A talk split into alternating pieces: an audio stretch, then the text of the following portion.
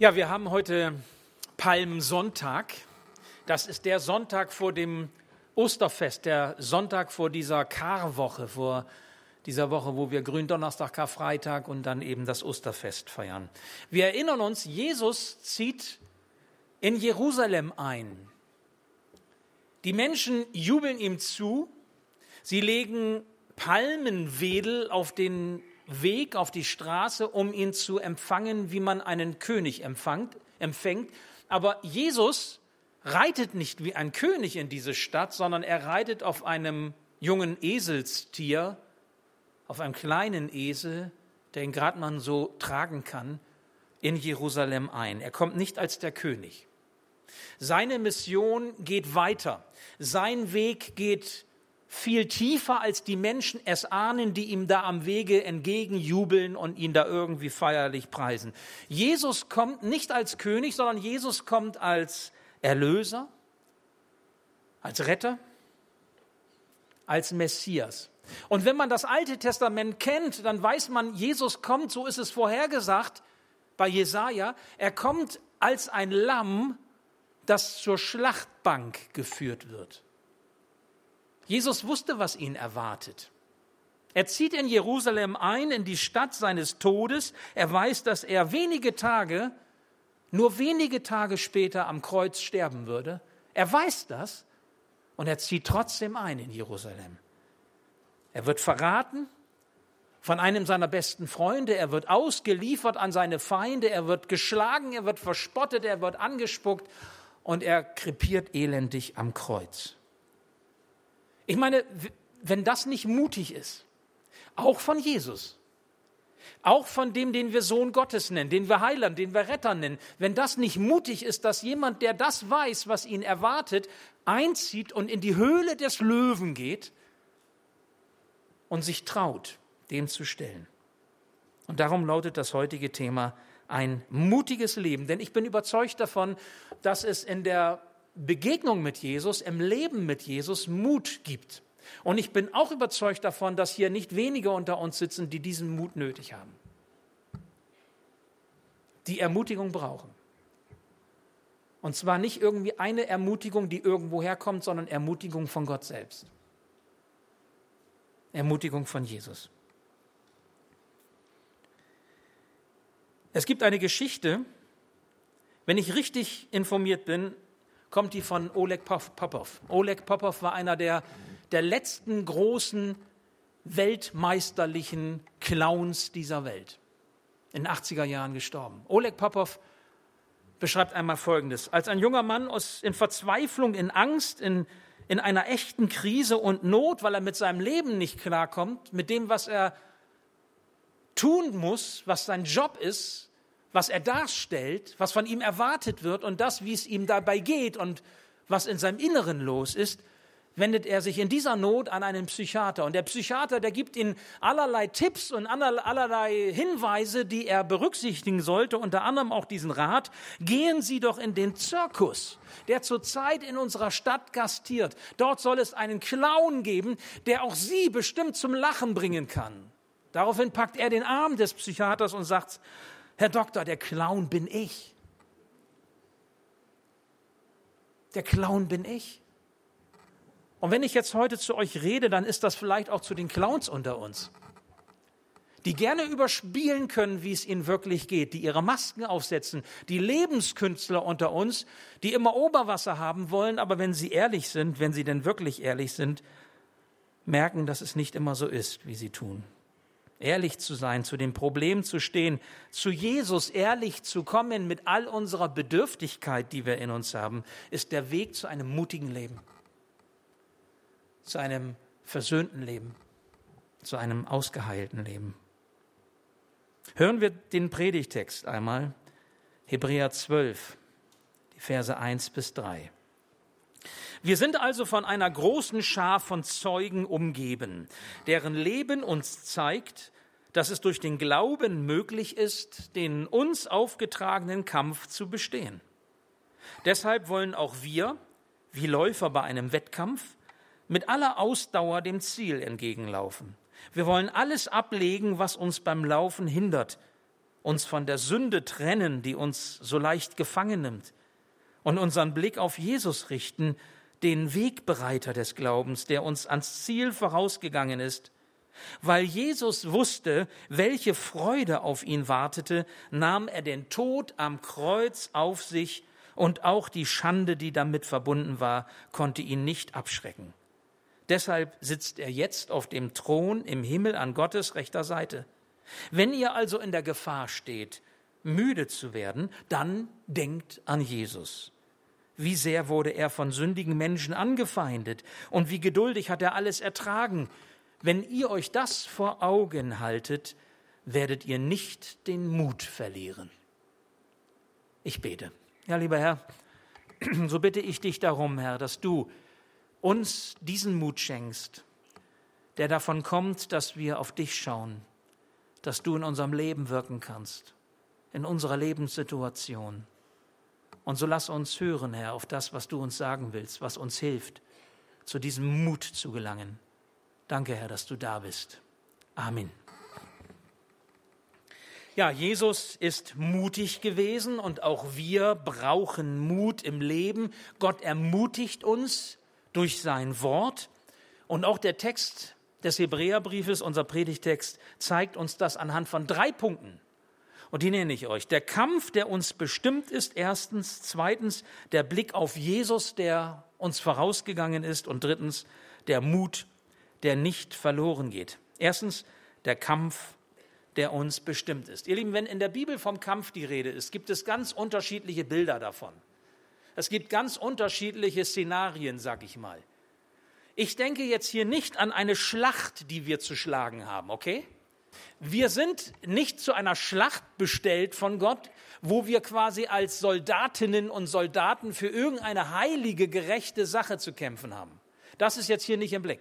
Es ist auch nicht im Blick das, was wir kennen, wo Paulus zu den Ephesern über die geistliche Waffenrüstung spricht. Kennt ihr das? Diese geistliche Waffenrüstung, Epheser 6. Tolle, tolles Kapitel, ganz wichtig, ist aber nicht heute das Thema. Sondern das, was hier genannt wird im Hebräerbrief, meint eher das Bild eines sportlichen Wettkampfes. Und darauf möchte ich mich heute beschränken. Das Bild eines sportlichen Wettkampfes, das hier gebraucht ist. Nun, wie ein Läufer im Stadion sollen wir mit aller Kraft, mit aller Ausdauer das Ziel in dem Blick behalten und auf das Ziel zulaufen. Und alles, alles, was uns hindern könnte, dieses Ziel möglichst gut, schnell, vernünftig, sauber und auch erfolgreich zu erreichen, das sollten wir ablegen. Woran denkt der Schreiber des Hebräerbriefes, was wir ablegen sollen? Was ist das? Woran denkst du, wenn du in so einem Wettlauf stehst und es gibt etwas, was dich hindert, zügig voranzukommen und das Ziel zu erreichen? Was könnte das sein? In unserem Lebenskampf geht es immer um das, was uns beschwert. Das Herz, das Gemüt, die Seele, der Körper. Vielleicht hast du zu viel Gepäck dabei auf deinem Weg mit Jesus. Was könnte das zu viel Gepäck sein? Vielleicht die Last nicht vergebener Schuld. Und du schleppst sie mit wie so einen dicken Klotz an deinem Bein und du kommst nicht so recht voran. Und ich freue mich, dass es so etwas wie Leben finden gibt in unserer Gemeinde, was uns hilft, auch mit unserem Leben fertig zu werden und auch mit der Vergangenheit fertig zu werden. Nicht damit wir uns ständig darum drehen, sondern damit wir frei werden für die Zukunft. Aber die Last muss abgelegt werden. Sonst kann ich den Lauf nicht vollenden. Ist es vielleicht die Last zerstörerischer Gewohnheiten? Und immer wieder und immer wieder und immer wieder. Und du kommst nicht raus aus diesem, aus diesem Dilemma und weißt nicht, wie du, wie du durchbrechen kannst, das, was dich so einengt, wie so ein inneres Korsett vielleicht. Oder ist es die Last erschwerender Angst, die Last erschwerender Sorge? Was wird sein? Wie wird es werden? Werde ich es packen? Komme ich zurecht?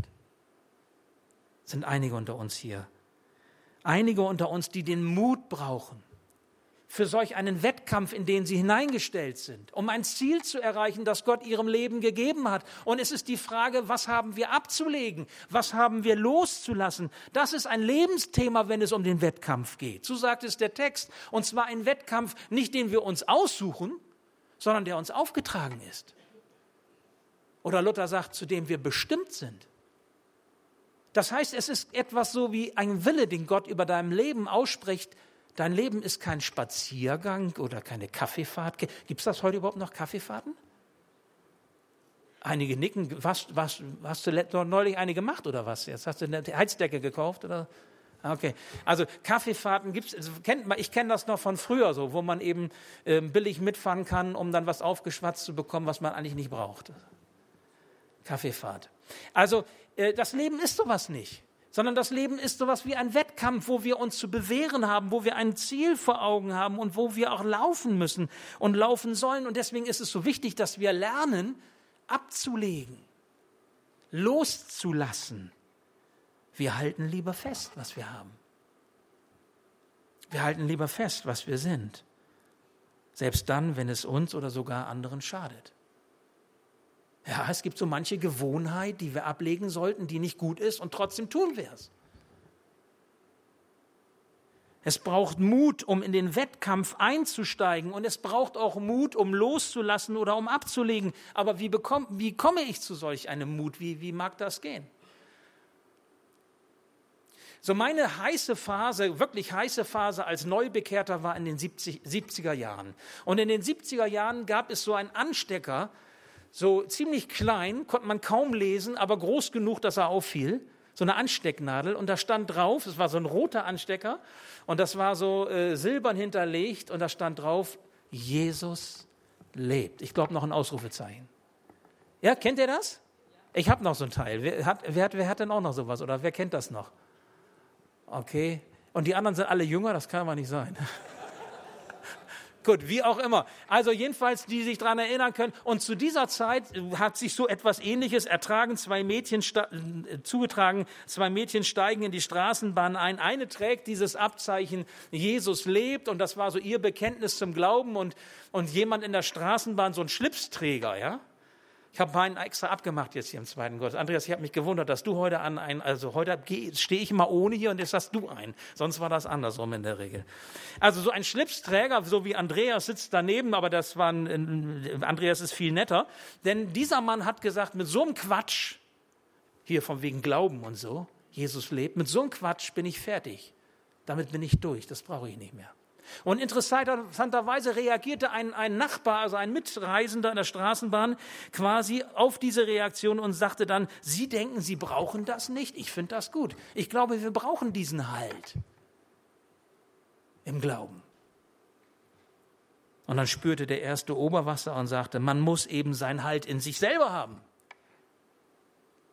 Und dann sagte der andere, das können wir gleich mal ausprobieren. Bei der nächsten Kurve halten Sie sich an der Krawatte fest.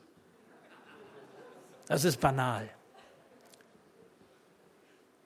Andreas, mach mal. Ja. Und zwar, ich finde es deshalb trotzdem gut, und deswegen habe hab ich es euch gesagt, weil der, jemand, der so spottet, der hat vielleicht Haltung, aber der hat keinen Halt. Denn Halt gibt es nur außerhalb von uns selbst.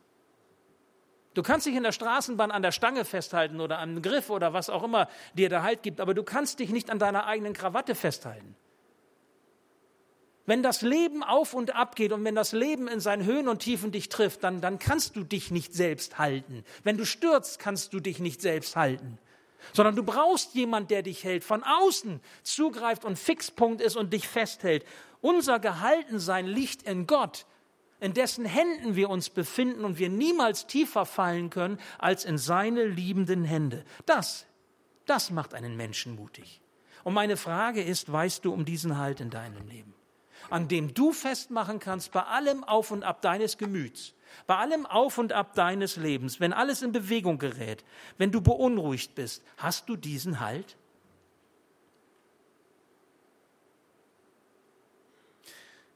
Und so gilt das Zweite, das ich euch mitgeben möchte, der Blick auf Jesus, der uns vorausgegangen ist. Der Blick auf Jesus. Warum ist das so wichtig? Es gibt kaum einen Bibeltext, der das so wunderbar ausdrückt wie dieser Text hier im Hebräer, der uns auffordert, auf Jesus zu schauen. Nach der neuen Genfer Übersetzung heißt es, so haben wir es eben gehört, wir wollen unseren Blick auf Jesus richten, den Wegbereiter unseres, Glaubens. Martin Luther übersetzt, wir wollen aufsehen auf Jesus, den Anfänger und Vollender unseres Glaubens. Also was ist Jesus? Jesus ist der Wegbereiter unseres Glaubens. Jesus ist der Anfänger und der Vollender unseres Glaubens. Das heißt, er ist die, Mitte, er ist das Fundament, er ist das Zentrum und er ist das Ziel. Ich möchte das so ein bisschen veranschaulichen. Wenn sich jemand auf einen Wettkampf einlässt, dann braucht er mindestens zwei Dinge besonders. Einmal einen Trainingsplan und er braucht ein klares Ziel vor Augen. Er muss wissen, wofür er kämpft, wofür er sich einsetzt, was er erreichen will. Trainingsplan und Ziel. Der Blick auf Jesus ist unser Ziel. Jesus ist unser Ziel. Er ist vorausgegangen und wir folgen ihm. Und der Trainingsplan ist sein Wort, ist die Bibel. Hast du die Bibel und bist mit Gottes Wort unterwegs, hast du seinen Trainingsplan an deiner Seite, um dein Glauben im Alltag bewähren zu können. Und Jesus ist der, der dir zur Seite steht. Er ist der Wegbereiter deines Glaubens, er ist der Anfänger deines Glaubens und er ist auch der Vollender deines Glaubens. Nicht du vollendest deinen, vollendest deinen Glauben, sondern er vollendet deinen Glauben. Das ist schon irgendwie komisch, was hier über Jesus gesagt ist in unserem Text. Es heißt, weil Jesus wusste, welche Freude auf ihn wartete, nahm er den Tod am Kreuz auf sich und auch die Schande, die damit verbunden war, konnte ihn nicht abschrecken. Deshalb sitzt er jetzt auf dem Thron im Himmel an Gottes rechter Seite. Also das heißt, Jesus hatte Freude im Blick auf das, was kommt, dass er zu Rechten Gottes sein würde, Himmelfahrt, kommen wir noch zu in diesem Jahr. Aber der Weg zuvor war der Leidensweg. Jesus lässt sein Leben für uns zu unserer Erlösung. Jesus opfert sein Blut zur Vergebung unserer Schuld. Freiwillig. Passion. Leiden. Das ist sein Weg. Ja, Jesus hatte seinen Kampf, ihr Lieben. Und Jesus hatte aber auch sein Ziel. Und dieses Ziel machte ihm Freude. Er wollte bei Gott sein. Und er war bereit, um dieses Ziel zu erreichen, diesen unteren Weg zu gehen, der ihn sogar am, Kreuz elendig zugrunde richtete. Diesen Weg hat er gewählt, weil er sich freute auf das, was kommt. Und keine Freude konnte das ersetzen, was die Freude für ihn war, beim Vater anzukommen. Wisst ihr was? Auch wir dürfen uns auf den Himmel freuen auch wenn unser Kampf mitunter beschwerlich ist, auch wenn unser Kampf schwer ist, auch wenn es manchmal nicht so läuft, wie wir uns vorstellen, wenn uns sogar Dinge genommen werden, die uns teuer und lieb und wertvoll sind, wenn wir ablegen müssen und loslassen müssen. Die größte Freude ist das, was dir auf uns wartet, wenn wir das Ziel erreicht haben und den Lauf vollendet haben. Gottes Mission für Jesus war es, verlorene Seelen für die Ewigkeit mit Gott zu retten, sie zurückzulieben in die Arme des himmlischen Vaters. Und weißt du, er fängt bei dir damit an. Gott sendet seinen Sohn und er stellt ihn dir mitten in den Weg, sonst wärst du heute nicht hier. Er kommt in dein Leben hinein, weil er mit dir etwas vorhat, weil Jesus auch dein Wegbereiter ist für dein Glauben, dein Glaubensanfänger, dein Glaubensvollender. Du brauchst ihn und er liebt dich und du bist ihm wichtig. Und ohne ihn wärst du verloren. Und darum hat Gott ihn gesandt. Darum hat er ihn sterben lassen. Darum hat er ihn wieder auferstehen lassen, damit auch du die Hoffnung hast, das Ziel zu erreichen und es wirklich auch erreichen kannst mit ihm an der Seite. Und dein Vertrauen wird gestärkt, bei allem Auf und Ab, wenn du auf ihn schaust. Es sind drei Aspekte. André? Es sind drei Aspekte, die ganz entscheidend sind, wenn wir mit Gott unterwegs sind, auf die es unbedingt zu achten gilt. Ich weiß gar nicht, könnt ihr das sehen jetzt? Was gehört denn unbedingt dazu? Ich frage mal einmal in die Runde rein, wenn wir mit Gott unterwegs sind. Was braucht man unbedingt, um in dieser Verbindung zu Gott zu stehen? Vertrauen ist gut, will ich aber nicht hören. Super, Vertrauen ist gut. Also Vertrauen ist eigentlich wie Glauben. Ne? Also Vertrauen und Glauben kann, ich, kann man auf eine, eine Stufe stellen, Ebene stellen und sagen, wer Gott vertraut, der glaubt. Wer Jesus vertraut, der steht in einer Glaubensbeziehung. Ich meine ja so ganz konkret, was, was ist wichtig, wenn ich äh, in einem ermutigten, erfolgreichen Christenleben leben will? Was brauche ich dafür? Bitte? Ich, ich, ich höre. Das Gebet. Das Gebet finde ich super, das wollte ich haben, deswegen schreibe ich das jetzt mal auf. Also, Gebet das Gebet ist ganz entscheidend. Wenn du also ein ermutigtes Leben führen willst mit Jesus, ist es ganz wichtig, dass du in einer Gebetsverbindung zu Gott stehst. Übrigens, beten heißt ja nicht nur ich rede, sondern beten heißt auch ich höre. Das ist wie ein Gespräch mit einem Menschen, der mir wichtig ist. Ich meine, sabbel den mal voll, dann sagt er dir auch, jetzt ist mal gut, darf ich vielleicht auch mal was sagen. Ne? Also das heißt, es ist ein Hören und ein Reden, ein, ne ein Geben und ein Empfangen. Äh, das gehört zusammen. Also Gebet, ganz wichtig. Wenn du in einer Gebetsbeziehung zu Jesus stehst, wirst du Ermutigung erfahren. Was ist noch wichtig? Ich gebe euch mal einen Tipp, diese drei Gs. Hier die frommen Matthäus-Leute. Gemeinschaft, Dankeschön, ich kann auf euch zählen.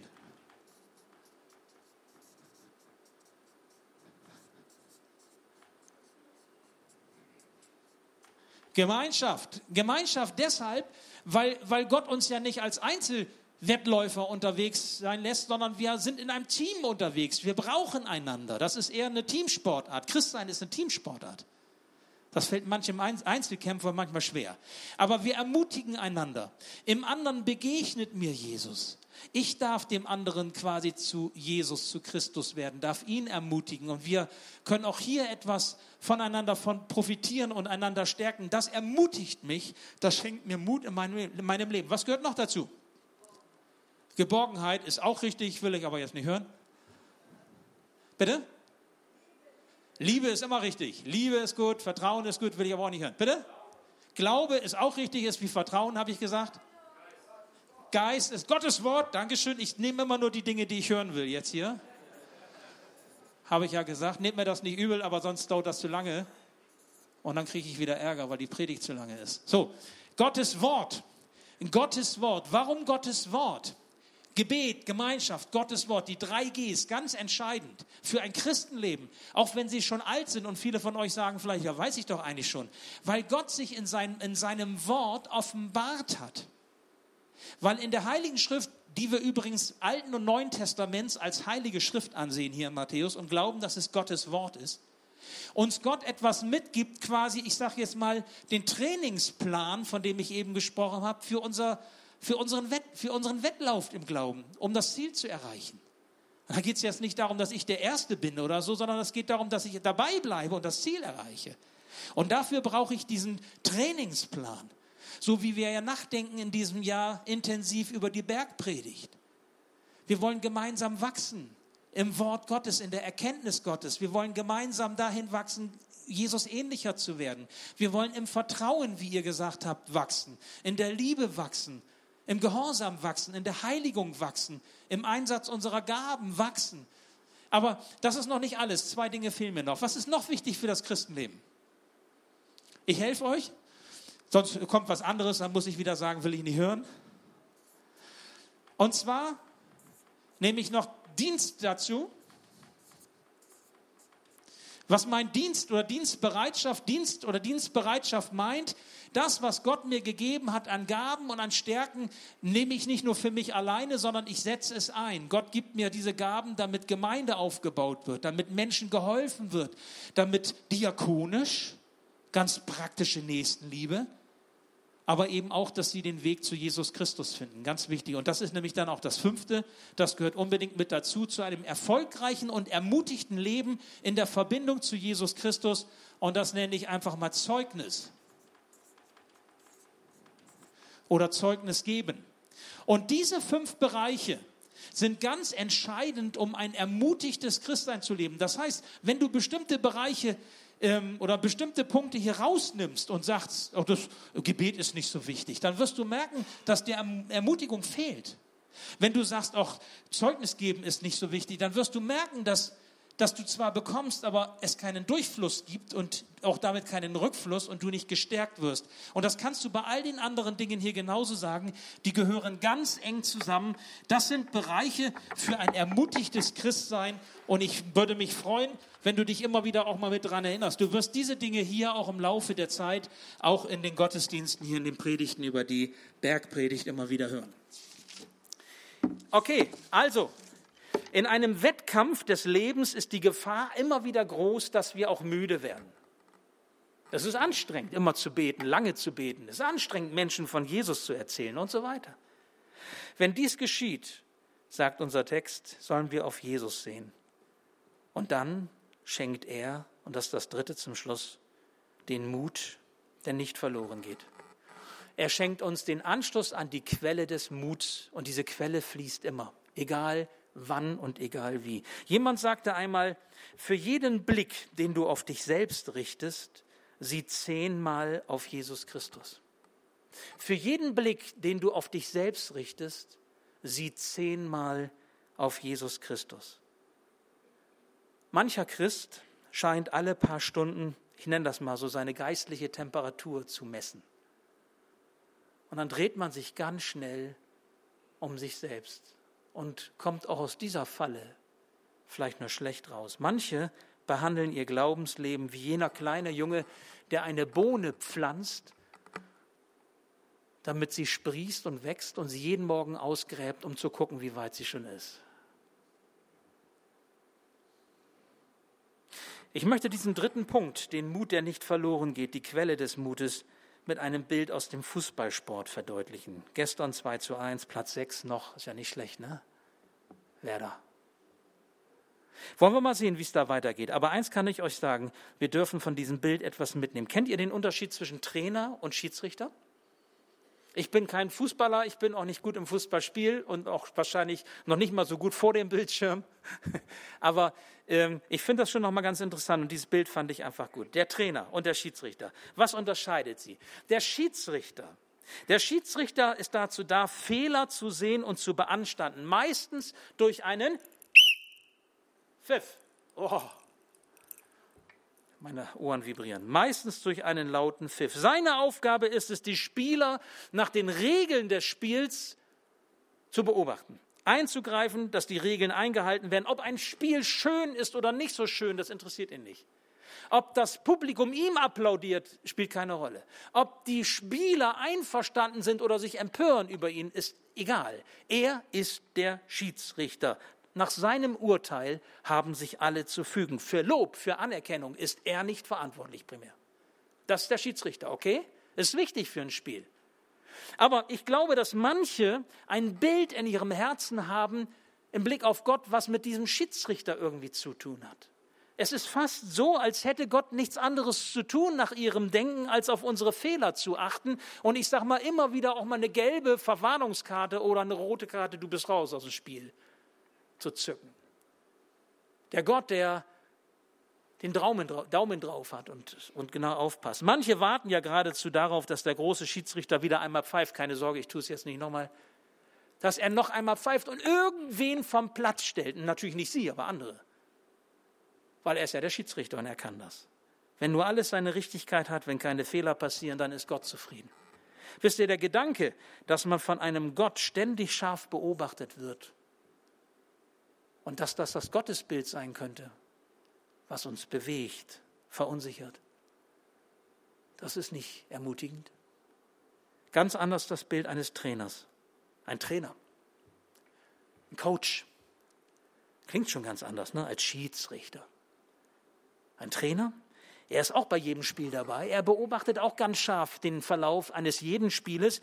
Aber er hat eine ganz andere Funktion. Sein Ziel ist es, jeden Spieler richtig einzusetzen, seine Begabungen zu fördern, zu helfen, Fehler und Schwächen zu überwinden. Und wenn er mal tadeln muss, das muss er auch mal, dann nur, um letztendlich den anderen nicht zu verurteilen, sondern zu ermutigen, zu stärken, damit er das sein kann, was er ist, nämlich ein guter Stürmer, ein guter Mittelfeldspieler oder, oder wie heißt das andere? Verteidiger. Genau. Wisst ihr, ein Trainer wird häufig loben, er wird anspornen, er wird ermutigen. Wenn ein Spiel daneben geht, dann wird es ausgewertet, um daraus zu lernen. Es wird trainiert, um Fehlverhalten und Schwächen auszumerzen. Und jedes Mal ist es sein Bemühen, die Mannschaft, den Einzelnen auf das neue Ziel hin auszurichten. Werder gegen Bayern. Zweimal. Und wer gewinnt? Jawohl, das wollte ich hören. Schreibe ich aber jetzt nicht auf.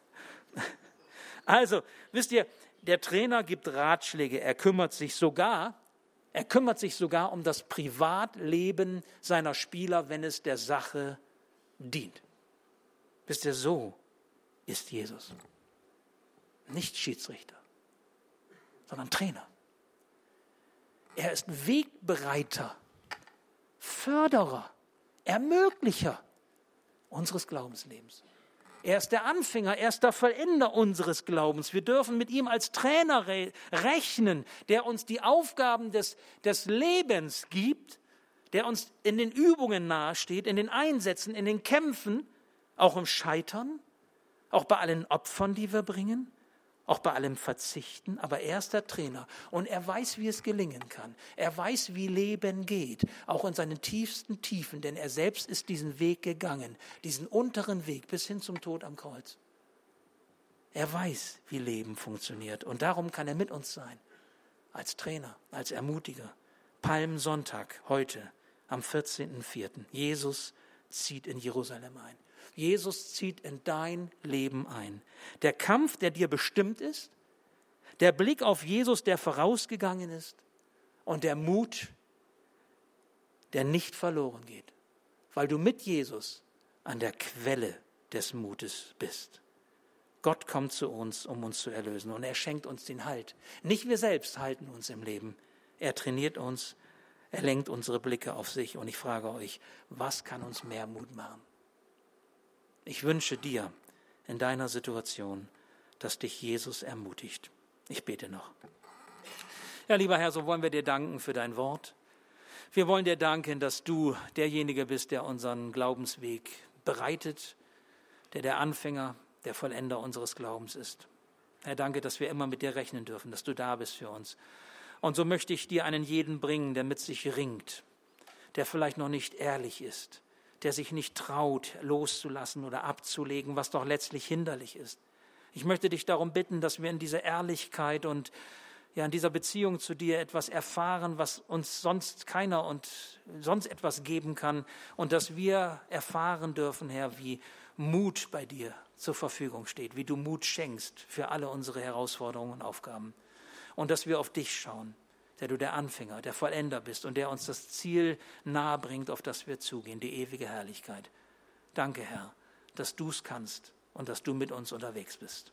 Amen.